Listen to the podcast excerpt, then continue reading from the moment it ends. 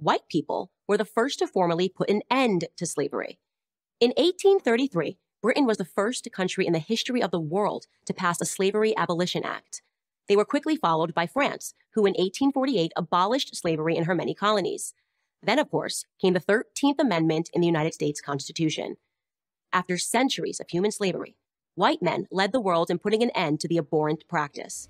Today we're going to check out Candace Owens Totally Smoking, the radical left whom believe that society is predicated upon institutional racism. Candace Owens destroys the conventional narrative in which the mainstream media is profiting greatly off. The idea that society is predicated on racism, the idea of institutional racism, the idea that everything within society is due to racism. Just remember, by the way, the media profits in the tens of billions of dollars from the division. The media profits in tens of billions of dollars from the lies. The media profits in the tens of billions of dollars from the chaos. And this is why during the pandemic, the media loved this stuff. They loved the pandemic like you've never seen before. The media, they loved the chaos. The climate catastrophe, you can see it all around the world now. The innate business model of the media means they have to have an agenda. They have to have a story. Just look at the climate crisis now. The frog dies down the road. Oh no, the climate is going to burn. Joe Biden says all the time, this is the end of the world. The climate is going to burn. We're all dying because it's summer and it's slightly hot. Yes, Joe, because it's summer. And this is really why I started the show. This is why I started the business. It's because the mainstream media has lied to you so many times. And now it is time to find the truth. And now for a brief history of slavery. Here's the first thing you need to know slavery was not invented by white people. It did not start in 1619 when the first slaves came to Jamestown. It existed before then. It did not start in 1492 when Columbus discovered the New World. In fact, when the intrepid explorer landed in the Bahamas, the native Taino tribe hoped that he would help them defeat their aggressive neighbors, the Caribs. The Caribs enslaved the Taino and, on occasion, served them for dinner. Okay, this is a really important topic today because there has been a myth, a lie that has been perpetrated around society by the university systems, by the mainstream media, which profit greatly from the division. And this lie is, is, is of the nature that society is built solely upon racism, and thus we must decolonize society, is the terminology that is used, in consideration of the fact that the West, that society generally, the world, is solely built upon racism, and further, the domination of blacks by white people. That is the myth that we're told. It is not true. It is a myth. Now, that is not disputing the fact that racism has occurred and still does occur throughout society today in certain areas. For sure. However, to state that society is solely built upon racism and thus go a step further and state that we as white people must feel institutionally constantly guilty in consideration of the fact that society and our ancestors supposedly were such terrible people. That is a total lie. The unfortunate reality is, to put it bluntly, before we get back to the video, slavery has been a ubiquitous part of human civilization from the day of inception of the universe. It's unfortunate, it's, it's the truth. And all this nonsense about reparations, as we'll discuss later on. I want my reparations for the white slaves in which, in which existed in the past too. What about the Chinese slaves, in which existed in the 7th century AD, and as well the Japanese and Koreans? In America, the people of the North Pacific coast practiced it from before the 6th slavery AD. The Incas and the Aztecs extracted forced labor from subjects people from the 15th century, and the Comanches ran a slave economy from the 18th century. And Nigel Biggar writes a really good book on this, just disputing the fallacies that have caused so much division within today's society, stating that in the 1600s, pirates from the Barbary coast of North Africa raided English ships and English villages in Cornwall and the West Cork for slaves. There have been white slaves, black slaves, Chinese slaves. So the whole premise and the myth that we've been told is that society is solely the domination of blacks by whites, and thus we must feel institutionally constantly guilty in consideration of the fact that society is supposedly built upon this racism.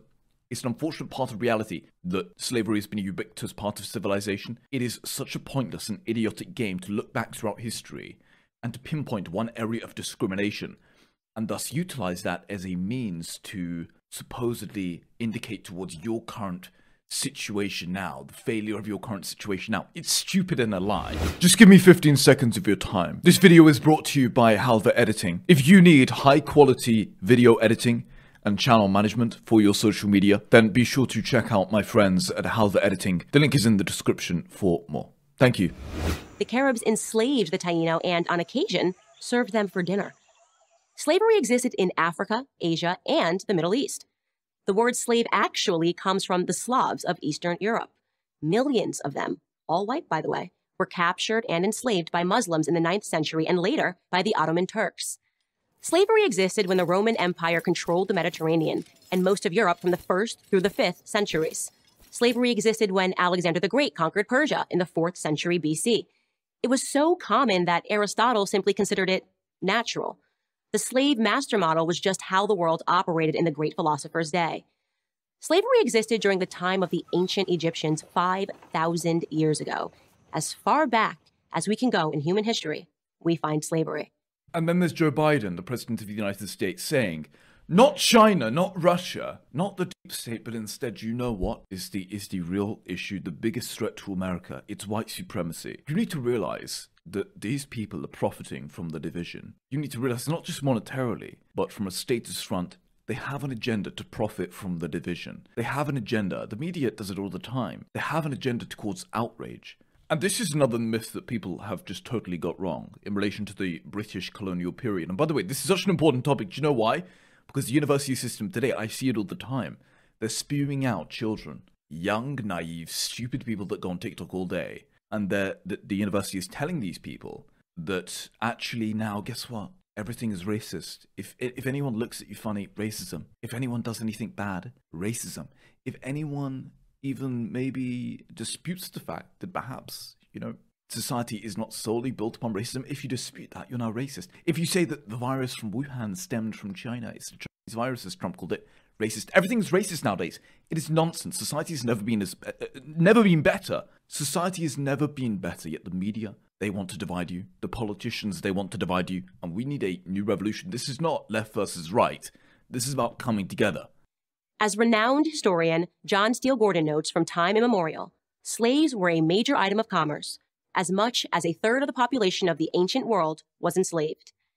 Here's the second thing you need to know white people were the first to formally put an end to slavery. In 1833, Britain was the first country in the history of the world to pass a Slavery Abolition Act. They were quickly followed by France, who in 1848 abolished slavery in her many colonies. Then, of course, came the 13th Amendment in the United States Constitution. After centuries of human slavery, white men led the world in putting an end to the abhorrent practice.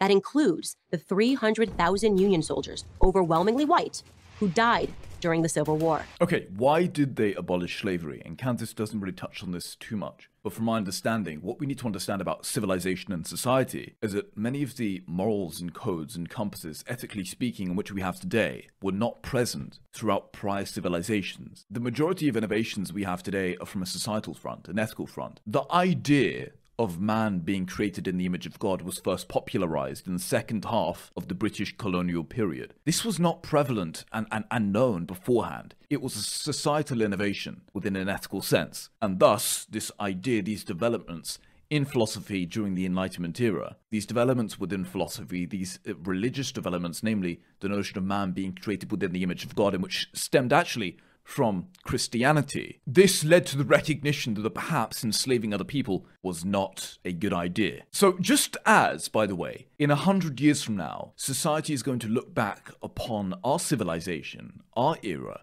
and recognize that many of the things in which we do today, we are terrible. They're going to condemn us for these activities. Likely, I imagine it will be something to do with animals. I'm not an animal guy. I don't really like animals, I have to say. But it's going to be something to do with animals, I guarantee.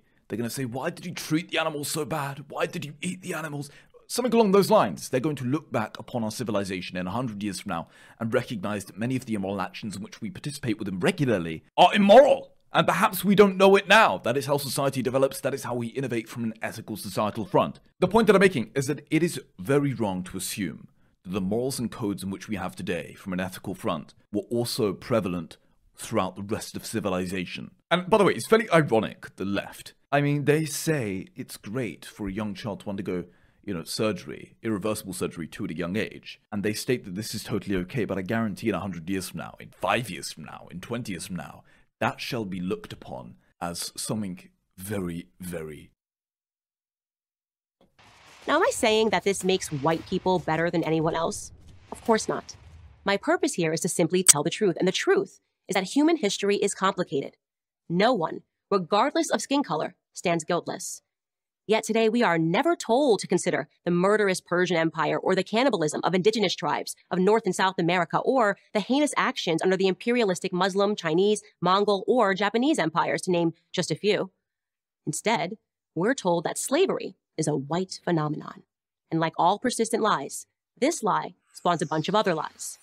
On social media, I come across extraordinary depictions about how Africans lived like pharaohs before Europeans came and laid waste to their paradise. I wish any of this were true, but it's not. It's a fantasy. The truth is that Africans were sold into slavery by other black Africans, and in many cases, sold for items as trivial as gin and mirrors. Whites didn't go into the interior and round up the natives. They waited on the coast for their black partners to bring them black bodies. The stark reality is that our lives had very little value to our ancestors. So let me just reiterate this again because it's so important to understand. Candace said that that the decolonizers, the radicals within our society, want you to believe that slavery is a solely white phenomenon. That is what they want you to believe untrue, it's lie. In the 8th and 9th centuries, the Vikings supplied slave markets in Arab Spain to Egypt with slaves, white slaves from Eastern Europe and the British Isles. Some suggestions even state that the raiders from Tunis alone enslaved 1 million to 1.25 million Europeans from the start of the 16th century, and other estimations state that the Muslim slave trade as a whole, which lasted until 1920, transported about 17 million slaves, mostly African, exceeding by a large amount the, the 11 million shipped by the Europeans across the Atlantic. We also have, don't forget, evidence that the Africans have been enslaving other Africans for centuries by mostly capturing them in wars and raids. The slave trade, unfortunately, whether you like it or not, was alive and well in Africa long before the Europeans arrived to develop export markets. And once again, this does not excuse the evident immoral nature of slavery and the hideous experience many slaves have felt, but it does debunk the myth, namely that slavery solely existed within the context of blacks being dominated by whites thus re- reinforcing and reflecting this notion of racism supposedly being present throughout society and as the bedrock of civilization. Here's the third thing you need to know. If you think slavery is a relic of the past, you're wrong. There are some 700,000 slaves in Africa today, right now. That's the lowest estimate that I could find. Other sources say there are many more. For context, that's almost twice as many slaves as were ever brought to the United States. Child soldiers, human trafficking, forced labor, these are the conditions that currently exist within the same sub Saharan region where the transatlantic slave trade originated. African bodies are being sold today like they were sold then. And no, they are not being purchased by any country of white men. In fact, slavery, by any traditional definition, is exclusively practiced today within non white countries. But we hear almost nothing about that. Just like we hear nothing about how slavery was universal until good people in Europe and America ended it two centuries ago. Why? Because our so-called leaders, black and white, wouldn't profit from it. Black victimhood is nothing if not profitable. It elects politicians and funds racial grievance groups. And if black Americans began to view themselves as partners in the American dream, if we embraced the patriotic spirit that holds all men are created equal, the patriotic spirit that is our real heritage, then the race hustlers would soon be out of business. This is what it comes down to at the end of the day. Bad, immoral, terrible things have happened throughout human civilization to every type of person. History, if you look at it, is pretty horrific. It is very evil beyond belief. Genocide, war, rape, murder, slavery. Yet the notion that we should solely focus upon one part of history, one small niche of history, it's very important, don't get me wrong. But the idea we should solely look at that and ignore all other alternative forms of history disregarding all other important immoral activities and horrific actions in which have occurred, this does not make logical sense. This is what they want to do. They want to shift history, change history, in order for them to go along with their agenda, in order for them, the race hustlers, to be able to push their agenda. That is what they've done. If we're going by the same logic and token, by those in advocacy for what they call decolonization of society, surely if we're going to start playing these games of looking back throughout history and thus revealing the immoral activities in which have occurred, then surely we, give, we should give reparations and affirmative action to literally everybody. This is because literally every type of person, black, white, Chinese, Jew, whatever it is, all of these types of people have been suppressed in one form or another. All of these types of people have been suppressed, repressed, and treated unethically in some way throughout history. It is impossible to find any group of people who have not or never been oppressed or treated unethically throughout history. It is a stupid game to play. So, ladies and gentlemen, let me know what you did think of Candace Owens. Do you agree? And what are your thoughts on the media's incentive to divide, the media's incentive to cause chaos, the media's incentive to separate us from one another? And they use these means of race, they use these means of climate change, they use these means of left versus right in order to profit. Thank you so much for watching. Please let me know your thoughts, and I shall see you in the next one.